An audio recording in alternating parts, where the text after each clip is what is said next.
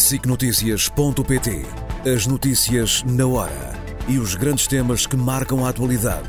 Informação em primeiro lugar, no site e na app. Os programas, as reportagens, os espaços de opinião. Tudo em SICNotícias.pt.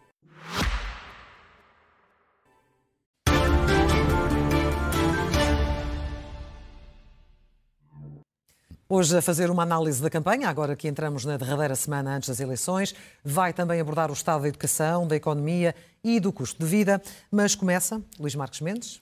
Muito boa noite. Bem-vindo mais Olá, uma vez. Clara. Boa noite. Passou bem? Começa pelo ainda Primeiro-Ministro António Costa, numa altura em que já se Sim. percebe que já estará a preparar o futuro, que pode passar Uhum. pela arbitragem, mas nada a ver com futebol. Certo.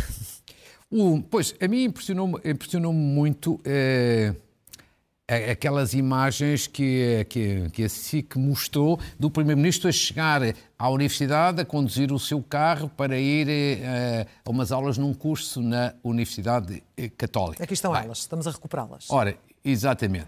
Do que é que estamos a falar? O Primeiro-Ministro, Então agora voltou à faculdade? Então porquê? melhor é vermos.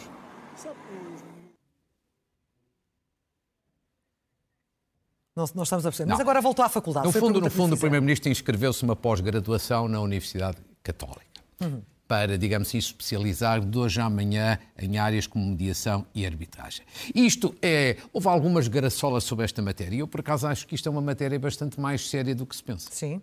Primeiro, porque isto tem um duplo significado. Primeiro significado é o reconhecimento que acabou o ciclo político de António Costa como Primeiro-Ministro. Pronto, as pessoas podem gostar ou não gostar de António Costa, mas ele não vai ser mais Primeiro-Ministro. Acabou esse ciclo. O segundo é que ele já está a preparar o seu futuro. Claro. E o que é que vai ser o futuro de António Costa? Ou vai ser na Europa, ou vai ser numa atividade profissional privada. Privada. sim. Bom, primeiro, hipótese de Europa. Hipótese de Europa, eu acho que era claramente a melhor solução para tudo. Sim, porquê? Porque era boa para António Costa, porque é uma ambição dele, já muito antiga. Era boa para a Europa, porque ele tem um bom perfil para presidente do Conselho Europeu. Tem grande capacidade de diálogo e de fazer pontos com tudo. Era bom para Portugal, porque sai prestigiado. Era bom para o, o próximo governo português, porque ficava com uma ponte do Conselho Europeu. Por exemplo, até para Montenegro, se vier a ser Primeiro-Ministro, eu acho que só o favorecia ter António Costa no Conselho Europeu. Portanto, era bom para todos. Só há aqui uma dificuldade é que o Primeiro-Ministro tem sobre si Claro. uma investigação que decorre no Supremo Tribunal de Justiça. Se esta investigação tiver resolvida e arquivada até julho, eu acho que ele vai para a Europa.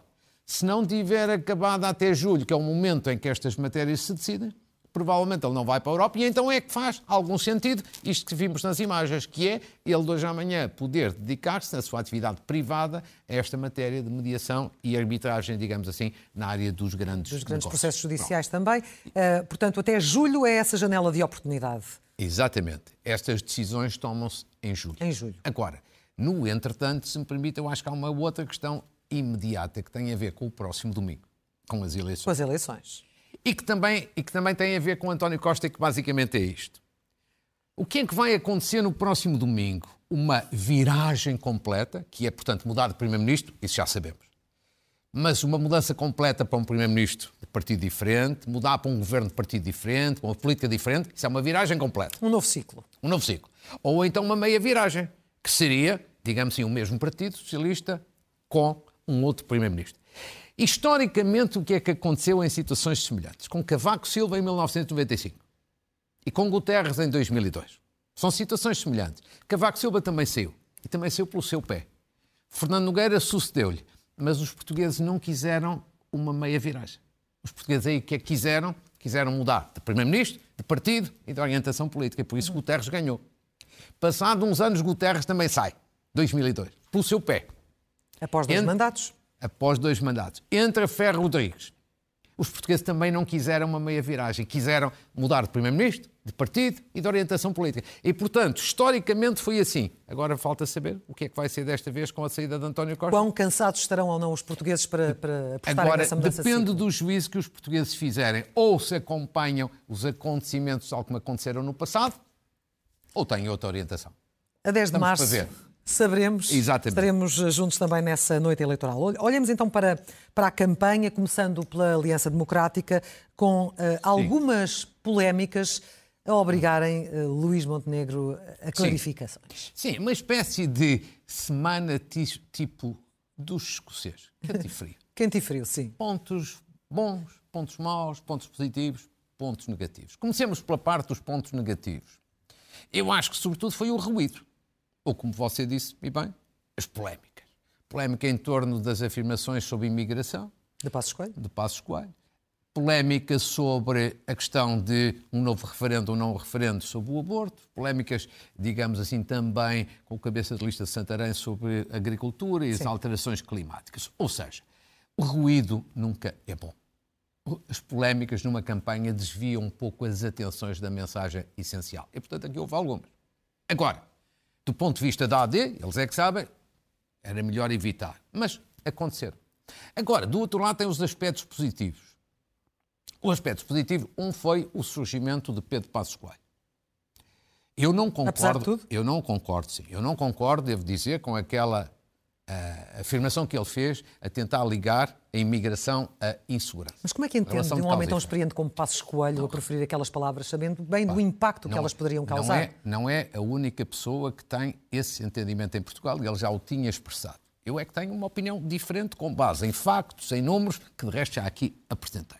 Agora, posto isso, porque não é agora de política de imigração que estamos a discutir, eu acho que foi positivo ele ter ido à campanha e acho que foi positivo a generalidade, tirando essa parte do discurso que fez. Mas Acho não é essa parte que acaba, por- acaba por contaminar de- tudo o resto? Não, não sei se contaminou. Dizer, criou Qual é a o memória tal- que ficará de criou- Passos Coelho nesta criou- presença? Criou o ruído. Acho que foi importante, apesar de tudo, a presença dele. Porquê?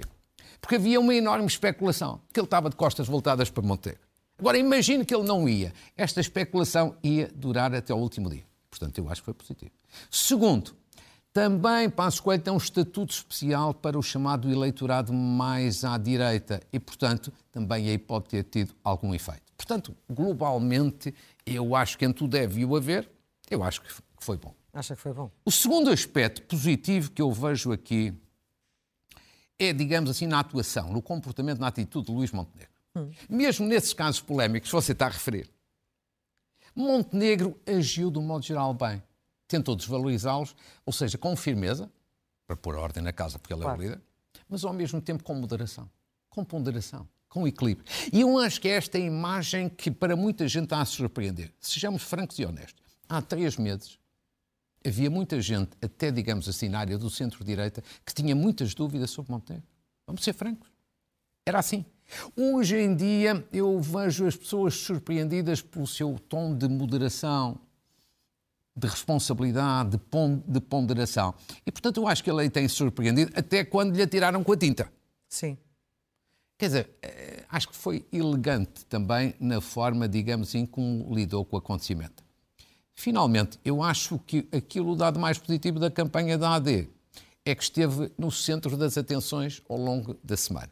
Umas vezes pela negativa, outras vezes pela positiva, mas em política, quando está no centro das atenções e se lideram os acontecimentos, do modo geral, é E o discurso do principal Portanto, foi adversário acabou por também, também eh, revelar isso mesmo, Do Pedro Nuno do Santos. Pedro Nuno Santos. Sim, mas eu devo dizer que ah, a, campanha, a campanha de Pedro Nuno Santos é diferente da AD. Mas também eu diria que também tem pontos fortes e tem, e tem também os seus pontos fracos.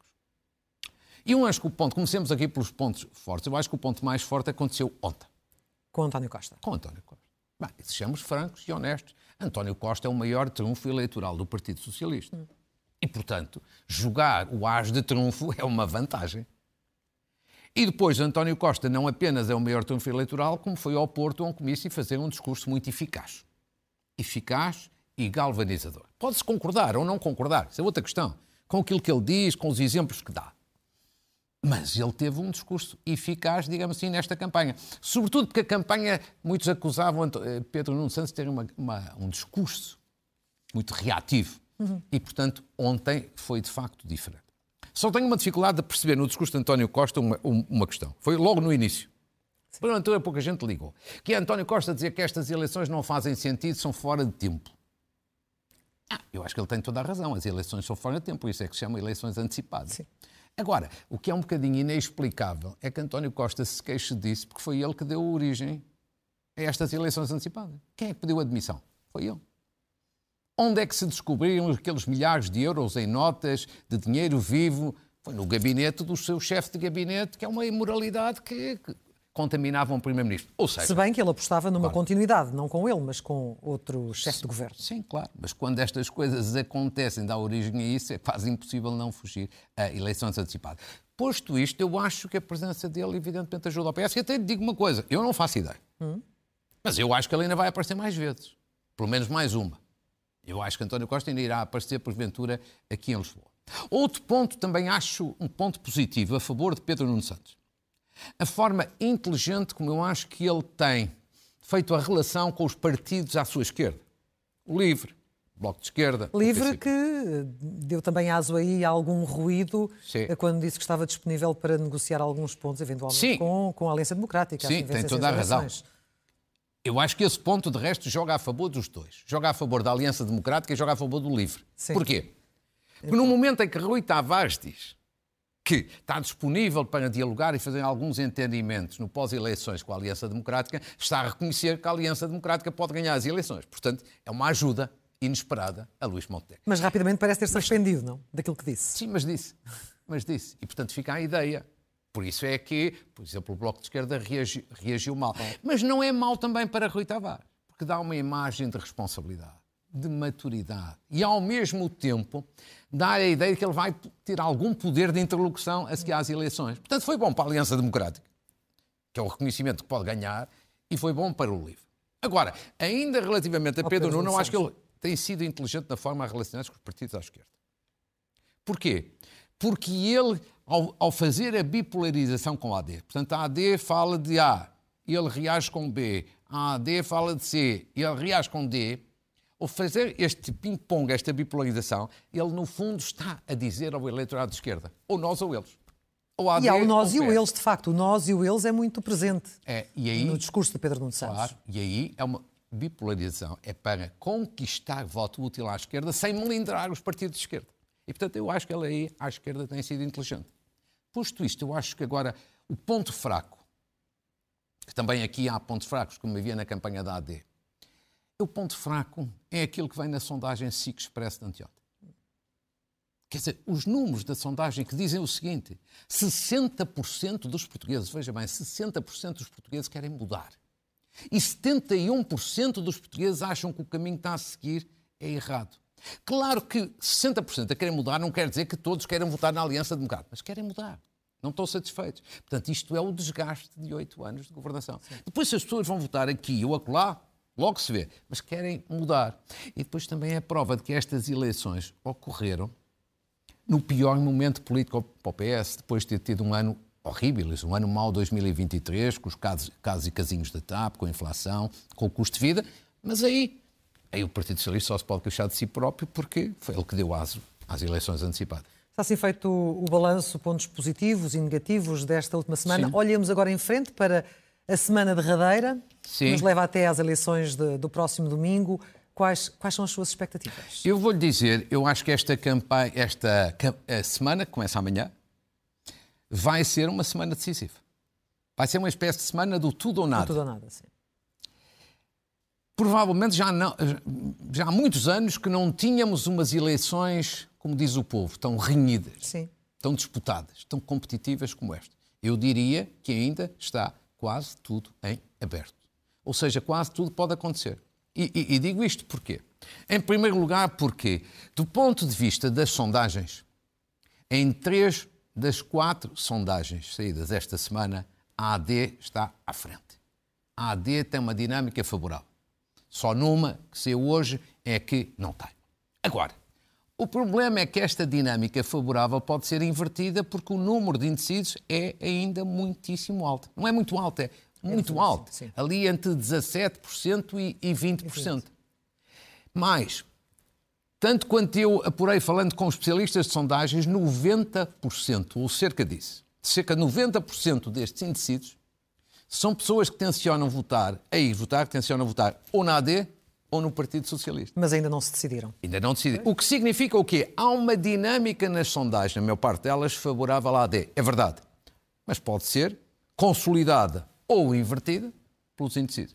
Segundo dado, não tenho uma dúvida, como acho que ninguém tem, que se não houvesse o Chega, ou seja, se isto fosse uma eleição com os partidos tradicionais sem o Chega, a AD ganhava tranquilamente esta eleição, porque há uma vontade de mudança, como se vê na, nas várias sondagens. Agora, o problema é que o Chega é um dado novo, existe mesmo, tem uma votação, uma intenção de voto muito alta nas sondagens, e isso pode prejudicar a todos, mas prejudica mais a AD. Portanto, o que significa que eu acho que esta semana vai ser altamente dramatizada. Uhum. E, portanto, está tudo em aberto. No momento em que vamos começar a última semana de campanha. Tudo em aberto para a grande noite eleitoral. Sim. O que significa que há aqui algumas questões que eu traduziria até graficamente, que são é uma espécie de guião para a noite eleitoral. Há, há sensivelmente, do meu ponto de vista, nove questões que são importantes estarmos atentos a saber como é que vão ou não acontecer. Evoluir. Vamos, Vamos ver rapidamente. A primeira tem a ver com a Aliança Democrática. E a pergunta é: a Aliança Democrática mais a Iniciativa Liberal terão uma maioria de deputados na Assembleia da República? É uma questão para domingo à noite. Não é fácil, mas também não é impossível. E porquê é que eu digo que também não é impossível? Porque ainda hoje saiu uma sondagem na CNN e na TVI que dá a AD mais iniciativa liberal com 41%. Ora, 41% é na fronteira da maioria absoluta. Foi o resultado que António Costa teve há dois anos. Estamos para ver. Segunda questão, o PS ganha sem maioria de esquerda. Bom, maioria de esquerda parece difícil, de acordo com todas as sondagens. Agora, o PS ganha sem maioria de esquerda? É possível. Claro que é possível. Não tem uma dinâmica favorável na maior parte de, de, das sondagens. Mas com o número grande de indecisos que existe, evidentemente, indecisos e voto útil à esquerda, o PS pode ganhar, sozinho, mesmo sem uma maioria de esquerda. Terceira questão, o Chega elege ou não elege deputados em todos os distritos? O mais provável é que sim. Embora também não pareça possível ganhar nenhum dos distritos, de acordo com os dados que existem. Quarta questão, e o PCP está a fazer uma campanha com muita dificuldade. Baixa para metade dos deputados, tem atualmente seis, baixa para metade. Já houve sondagens que apontaram para dois, para três, para quatro. Eu julgo que o PCP corre um risco sério, de facto, de perder votação uma vez mais e perder deputados. Quinta questão tem a ver com o LIVRE. O LIVRE vai se surpreender ou não vai se surpreender no resultado do próximo domingo? Eu acho que está aqui uma boa questão, pode ser uma das surpresas da próxima noite eleitoral. Eu intuo, para mim, a minha intuição diz-me que o LIVRE vai subir que o LIBRE pode ter dois ou três deputados em função dos dados que existem, que se conhecem e da boa campanha que Rui Tavares tem feito. Depois, relativamente ao Bloco de Esquerda, a questão que se coloca é vai melhorar ou não vai melhorar o resultado de 2002, que já não... 2022. Já não foi, 2022 já não foi brilhante. Não é fácil. Primeiro porque a questão do voto útil e depois porque a campanha do Bloco tem estado também envolvida em muitas polémicas. A avó de Mortágua, o pai da Mortágua, essas questões também não ajudam. Depois, relativamente ao PAN, a grande questão é saber, julgo que se o PAN vai conseguir ou não manter o seu deputado. Neste caso, Inês Souza Real. Não é uma tarefa impossível, também não é uma tarefa fácil, por causa do voto útil. Depende do voto útil haver mais ou haver menos. E depois duas questões diferentes do que se tem falado. Santos Silva, que é o Presidente da Assembleia da República, ele é candidato pelo círculo de fora da Europa. Vai ser eleito ou não vai ser eleito? Em circunstâncias normais, esta questão nem faria sentido colocar. Se não houvesse o Chega. Se não houvesse o Chega. Mas havendo o Chega, embora não haja sondagens lá fora, mas aplicando estes, estes resultados cá dentro aos círculos da imigração, Santos Silva pode não ser eleito. O que de facto seria um caso o Presidente da Assembleia da República não ser eleita, mas esse risco existe. E, finalmente, também uma questão que não tem sido falada: é quem é que será o futuro Presidente da Assembleia da República? Eu diria que vai ser uma destas duas pessoas que estamos a ver. Ou José Pedro Aguiar Branco, se a Aliança Democrática ganhar as eleições. Ou Francisco Assis, se o Partido Socialista ganhar as eleições. Acho que muitas destas questões são para ser respondidas em definitivo daqui a uma semana. Uhum. E depois uma ou outra ficará para os dias seguintes, porque, por exemplo, a imigração não se sabe logo no dia 10, temos que esperar uns Temos dias. Mas acho que há aqui um guião, digamos assim, para podermos acompanhar algumas matérias daqui a uma semana. Sem dúvida, vai ser eh, uma, uma noite muito interessante de Muito fazer in- e de seguir. Muito intensa. Eu acredito, muito, Muito intensa. intensa. Ora, um dos temas que marca esta campanha, aliás, como todas as campanhas, quando há eleições de- deste nível, é a educação. E esta semana, sim, um retrato do Estado Sim. da Educação feito pelo Conselho Nacional de Educação, que aqui quer trazer. O que é que quer destacar? Claro, sobretudo dois aspectos. O mérito não é meu, é do Conselho Nacional de Educação, mas nesta altura em que a vida nacional está muito concentrada em eleições, dá-se normalmente menos atenção a estes temas, mas estes temas são muito importantes. Foi uma espécie de retrato da educação. Digamos assim, alguns aspectos de como é que vai evoluindo a educação e depois a questão do delicada, envelhecimento dos professores. Dos professores. Vamos ver aqui alguns dados, alguns dados que são bons, positivos e outros não tanto. Por exemplo, um dado positivo. A taxa de escolar- escolarização melhorou muito, sobretudo no ensino secundário. Vejamos que passou, digamos assim, de 73% em 2013, portanto, essencialmente há uma década, para 88% em 2022. Ou seja, uma década de melhoria. Isto é bom, isto é positivo. Agora, é preciso dizer que deveríamos ter a 100%, o que significa que ainda há um trabalho de persuasão e de pedagogia a fazer, designadamente para combater o abandono, abandono escolar. escolar. Mas, em qualquer circunstância, são dados positivos. Segundo dado, também aqui a ter em atenção. Os chumbos, digamos assim, aquilo que chama tecnicamente taxa de retenção, a taxa de retenção, os chumbos foram reduzidos. Uma redução acentuada, digamos assim, também na última década. Ou seja, a taxa de, de retenção, os chumbos, baixaram de 19% para 8,6%. À partida, é um bom indicador. Mas haverá pessoas que olham para estes dados e ficam com alguma desconfiança. Pois bem, esse seu ponto, esse seu ponto é que é uma interrogação muito Pois. pertinente, que é, à primeira vista isto é positivo, mas isto, é- esta, esta diminuição de chumbos também aconteceu numa altura em que Portugal baixou nos rankings internacionais, designadamente no PISA. Ou seja, muita gente pergunta, mas esta forte redução dos chumbos não significa algum regresso ao facilitismo? Sim. É uma questão que tem que ser debatida. Não é agora com as eleições, mas é depois das eleições, depois. com o próximo governo. Terceiro dado também a terem atenção, muito interessante: ensino profissional. O ensino profissional é uma coisa cada vez mais importante. Os dados que foram divulgados suscitam também aqui alguma preocupação, que é, em circunstâncias normais, nós devíamos ter 50% de alunos do secundário, devíamos ter no ensino profissional. E temos apenas cerca de 40%. Portanto, uma distribuição 60-40. O que significa que tem que ser feita uma aposta na valorização do ensino profissional. E a aposta passa em grande medida clara por fazer doutrina e pedagogia. E um dos primeiros pontos é sublinhar isto. O ensino profissional não é um ensino menor. Muita gente acha às vezes que é menor. Não é menor, é diferente. Mas é preciso, de facto, valorizá-lo. Agora, o segundo ponto tem a ver com os professores, com a classe docente. E tantos com- a sair, com a, a chegar à idade da reforma e tão poucos a É. entrar para compensar essas saídas. Exatamente. E isso é uma preocupação, porque depois falta um professor. Claro. Bom, pois bem, metade dos professores, segundo os dados revelados pelo Conselho Nacional de Educação, mais de metade dos professores, não é metade, é mais de metade dos professores têm mais de 50 anos. Como ali estamos a ver. Na coluna da direita, 57,6% têm mais de 50 anos. Mas acho ainda mais preocupante um outro dado. Em 9 em cada 10 professores têm mais de 40 anos. Veja bem, 9 em cada 10 professores têm mais de 40 anos. Portanto, há aqui um problema de progressivo envelhecimento da população docente e isto tem a sua preocupação. Depois, um outro dado que, que eu acho que é importante também as, as pessoas verem, as aposentações estão a aumentar desde 2016. Ora, 2016 já foi há oito anos. Portanto, a grande questão aqui que se coloca basicamente é esta. Por que é que não houve capacidade de antecipar, de planear, de resolver estas questões. Portanto, sabia-se quando é que os professores se iam reformar.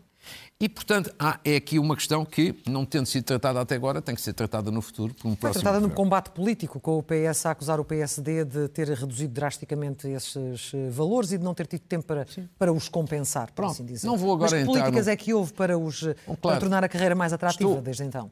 Não, não houve. E, portanto, acho que neste momento o importante é pensar no futuro. No passado, às tantas, todos têm responsabilidade. Tem o PS, tem o PSD. Têm todos. admito tudo isso. Acho que agora o mais importante é pensar no futuro. E aí há uma coisa boa, quer Luís Montenegro, quer Pedro Nuno Santos já propuseram, digamos assim, a sua intenção de tornar a carreira mais atrativa, designadamente em termos remuneratórios, Sim. no início, digamos assim, da atividade docente. Até por este último dado, é- que, é importante ter atenção, os novos professores que estão a entrar na carreira não compensam os que estão a reformar. Vejamos estes dados. São dados oficiais. Novos diplomados, 1 milhão e 700 mil, em números redondos. Aposentados, cerca de 2 mil. Não é 1 milhão, 1.600 por um lado e 2.200 eh, por outro. Por isso, é muito importante, de facto, que em termos de futuro se pense em valorizar a carreira. E estes dados não, não refletem os deste ano, porque há uma previsão de que este ano se haja uma aposentação de mais de 5 mil professores, se não me falha a claro. memória, Exatamente. que será um, um número recorde. Um número recorde de Exatamente. E por isso é que temos estes problemas da falta. Ainda hoje, com o ano letivo mais ou menos a meio, parece, que ainda, parece que ainda há alunos sem professores. É pelo menos uma disciplina, sim. Exatamente. Ora, outro retrato que hoje traz é o da economia e também do custo de vida. Também aqui foi, foi- a semana foi bastante rica em novos eh, dados, novos É. indicadores. Com al- alguns indicadores, vamos eh, tentar ver rapidamente. Primeiro são dados, alguns do, do Instituto Nacional de Estatística. Primeiro no plano macro e depois vamos a mais à vida das pessoas. Confirmou-se que o PIB, a riqueza nacional, teve um crescimento de 2,3% eh, o ano passado. É um bom resultado em termos nacionais e em termos europeus. Que o desemprego tem um valor baixo, 6,5% dados de janeiro. Uh, embora ligeiramente acima da média comunitária, e sobretudo a notícia que pode dizer pouco às pessoas, mas é muito importante para Portugal, que uh, mais uma agência de rating, neste caso a Standard Poor's, subiu para A menos o rating da República. Isto é uma melhoria. Agora, as três agências de rating já estamos ali na categoria de A ou de A menos, ou seja, em termos de dívida pública, Portugal tem uma imagem forte e credível lá fora. É uma boa notícia. Pode não dizer muito às pessoas, mas é positiva e é importante. E o Ministro das Finanças contribuiu bastante para este objetivo. Merece essa saudação. Depois, exportações. Como é que ficaram as exportações, o peso das nossas exportações, ou seja, das empresas portuguesas do que vendem para o estrangeiro? Como é que ficaram em 2023? Tiveram uma ligeira redução relativamente a 2022.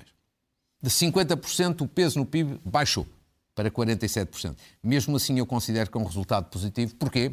Porque é num contexto difícil. Os países da Europa para onde as nossas empresas vendem, por exemplo, a Alemanha, estão ou em recessão ou em sérias dificuldades. Portanto, compram menos. Portanto, as nossas empresas têm dificuldade em vender. Mesmo assim, há um, um ligeiro recuo, mas foi positivo. Depois a inflação, dado também igualmente positivo, que isto já tem a ver muito com a vida das pessoas eh, em concreto. Ou seja, está a cair para 2,1% em fevereiro. Ou seja, uma descida de 8 pontos percentuais desde o máximo que foi em outubro de 22, que estava em, eh, em 10%. E é ligeiramente mais baixa que a da União Europeia, 2,6% da, da zona euro, 2,6%. O que significa que isto é boa notícia, é que talvez desta forma mais cedo do que mais tarde, o Banco Central Europeu possa começar a descer taxas de juros. E já que estamos a falar na vida das pessoas, o cabaz alimentar que a DECO prepara também tem aqui alguns sinais virtuosos, embora sejam ainda muito insuficientes. Ou seja, desde 10 de janeiro, que o cabaz está a diminuir, como ali se vê. Mas mesmo assim teve um aumento de 10% desde setembro do ano passado. Portanto, ainda pesa muito, muito, muito no orçamento das famílias. E, finalmente, o crédito à habitação, as prestações do crédito, para março. Esta é a previsão para este mês. Neste exercício de um empréstimo eh, de 150 mil euros. A prestação baixa ligeiramente na Euribor a 3 meses, baixa menos, ainda também ligeiramente na Euribor a 6 meses, mas ainda tem um aumento na taxa de, na Euribor a 12 meses. Ou seja, temos que esperar mais uns meses, abril, maio ou junho, para podermos ter eventualmente algumas reduções com mais impacto e, portanto, E uma- mais E significativa. uma tendência de descida mais consistente. Muito bem. Exatamente. Eh, Muito estão bem. esgotados os temas de hoje, faltam Muito as bem. notas finais e também Vamos as sugestões de Muito leitura. bem. Ora, primeiro uma saudação à BTL, que é a BTL, a Bolsa de Turismo de Lisboa, que acabou hoje. Eu tive a ocasião de a visitar na sexta-feira passada. Extraordinário. A importância e o impacto do turismo, extraordinário. O objetivo é atingir 74 mil visitantes. E se conseguir atingir os 74 mil visitantes, significa que bate todos os recordes. Sabe porquê? A Web Summit tem 71 mil como valor máximo até hoje. E eu acredito que, que vão bater este recorde porque o impacto do turismo é brutal. Depois, uma saudação à Ordem dos Engenheiros. Justa, muito justa porque amanhã assinala-se o Dia Mundial da Engenharia. 2024. Onde é que ele se vai celebrar o- o Dia Mundial? Aqui em Portugal, na Ordem dos Engenheiros. Com centenas e centenas, ou até milhares de engenheiros a vir de todos os pontos do mundo para debater o tema Soluções da Engenharia para um Mundo Sustentável. Por isso, parabéns à Ordem dos Engenheiros. Estamos ali a ver o seu bastonário. Uma saudação agora no domínio desportivo ao tenista João Sousa que é claramente o melhor tenista português de todos os tempos, que anunciou esta semana que a seguir ao, ao Open do Estoril vai abandonar a carreira, eu acho que ele merece uma saudação particular. Um grande tenista e depois uma pessoa encantadora. Depois uma saudação a um outro grande atleta, André Santos, que é da Nadia, ganhou pela terceira vez o campeonato do mundo em kickboxing e isto é obra. Uma saudação a um outro atleta, Tiago Pereira, que venceu também uma medalha de bronze em triplo salto nos Mundiais de Atletismo. Uma saudação a uma associação que foi criada agora muito recentemente, a Associação para a Prevenção das Doenças Coronárias, uma coisa que se chama ACORD. Foram dois jornalistas de Coimbra que impulsionaram a criação desta associação e é muito importante fazer a pedagogia em torno da prevenção desta doença. E é um alerta, acorde. Acorde. Acordar. O objetivo Acordar é esse. para a realidade. O não é? objetivo, eles escreveram-me e explicaram-me verdade. que o objetivo é esse. Achei muito, muito, muito, muito pertinente. Bem conseguido. Agora, agora uma homenagem a Manuel Campelos. Isto é uma pessoa que eu conheci bem, já faleceu há uns anos, a de Vizela. Porquê é que eu trago aqui esta homenagem a Manuel Campelos? Porque ele foi o líder durante muitos anos de um, mov- um movimento que se chamava Movimento para a Restauração do Conselho de Vizela. Conseguiu o seu objetivo para, há mais de 20 anos, o Conselho ser criado. Ele é considerado uma espécie de pai de Vizela pai do Conselho, o grande herói da criação do Conselho, e na sequência disso, no ano em que, se fosse vivo, faria 100 anos, a Câmara de Vizela de- dedicou este ano a homenageá-lo, a celebrar, digamos assim, a sua intervenção cívica, e eu queria aqui prestar-lhe também essa homenagem. Mesmo a, a concluir estas notas, uma saudação a Jaime Quezado, que é um gestor sempre com grande capacidade de empreendimento, porque durante quatro anos, faz amanhã quatro anos, desde o início da pandemia, tem, tem promovido online o debate, a discussão de um conjunto de temas com gente até de imensa qualidade, e eu acho que isso é, no plano cívico, muito interessante. E agora só uma nota, uma reportagem da sua colega Madalena Ferreira, Que exibimos há pouco, sim. Uma Exatamente. reportagem especial. A da Serra sobre- da Estrela, não é? Sobre a Serra da Estrela e chamar a atenção das casas que foram destruídas e que ao fim de todo este tempo já lá passam dois anos ou coisa Quase assim, dois anos. casas de, por exemplo, primeira habitação e que de facto continua tudo na mesma. Eu já tinha recebido vários e-mails anteriormente sobre essa matéria e, portanto, queria aplaudir e aqui cumprimentar a sua ilustre colega por esta reportagem que é muito útil. Depois, a terminar, ainda temos um minutinho? Temos um minuto. Muito bem. Quatro livros que queria aqui recomendar muito. Primeiro, de José António Saraiva, ex-diretor do Expresso e ex-diretor do Sol. Este livro, O Homem que Mandou Matar o Rei Dom Carlos, Os Bastidores de um Crime. Algo que aconteceu, como nós sabemos, há, há- há mais de 100 anos. É um grande trabalho de investigação em que António Saraiva conclui que o mandante, quem mandou matar o rei, foi quem? Afonso Costa. Uma das figuras mais proeminentes da Primeira República. Não me meto nisso, que não tenho capacidade nem qualidade investigatória para chegar a essa conclusão, mas é muito interessante ver e ler este livro que eu aqui recomendo. Depois de outro jornalista, Miguel Almeida Fernandes, agora talvez já não seja jornalista, mas que foi um excelente jornalista do Expresso, que também trabalhou durante muitos anos no Ministério do Negócio Estrangeiro, o diplomata. É o seu primeiro romance e logo para começar eu diria que é um romance de muito interesse e de muitíssima qualidade. Depois, Olivença na História. Olivença é sempre uma questão que está muito no nosso imaginário. Olivença na História é um trabalho muito bem coordenado pela Comissão de Negócios Estrangeiros e Comunidades Portuguesas da Assembleia da República, com a colaboração ativa e a ajuda daquela associação Os Amigos de Olivença, com um prefácio também igualmente interessante do seu presidente, seu da Comissão, Sérgio Sousa Pinto. E a terminar uma sugestão de poesia, para termos aqui um equilíbrio entre a poesia e a poesia, de Gilda Nunes Barata, 25 anos de poesia, um conjunto alargado de poemas que eu acho que vale a pena ler, cheios de qualidade e cheios de interesse. Muito bem. Aqui ficamos. Foi um gosto, não? Sim, foi sempre, sempre. é sempre um gosto. É sempre um gosto E também. eh, Então voltaremos, agora, voltaremos com a mais estar intensidade na noite eleitoral. Exatamente. No próximo domingo fará parte do painel Sim, de comentadores da Grande Noite Eleitoral na SIC e na SIC Notícias. Luís Marcos mesmo, muito obrigada. Muito gosto. E até ao próximo domingo. Muito obrigado. Obrigada. sicnoticias.pt As notícias na hora e os grandes temas que marcam a atualidade. Informação em primeiro lugar, no site e na app. Os programas, as reportagens, os espaços de opinião. Tudo em sicnoticias.pt.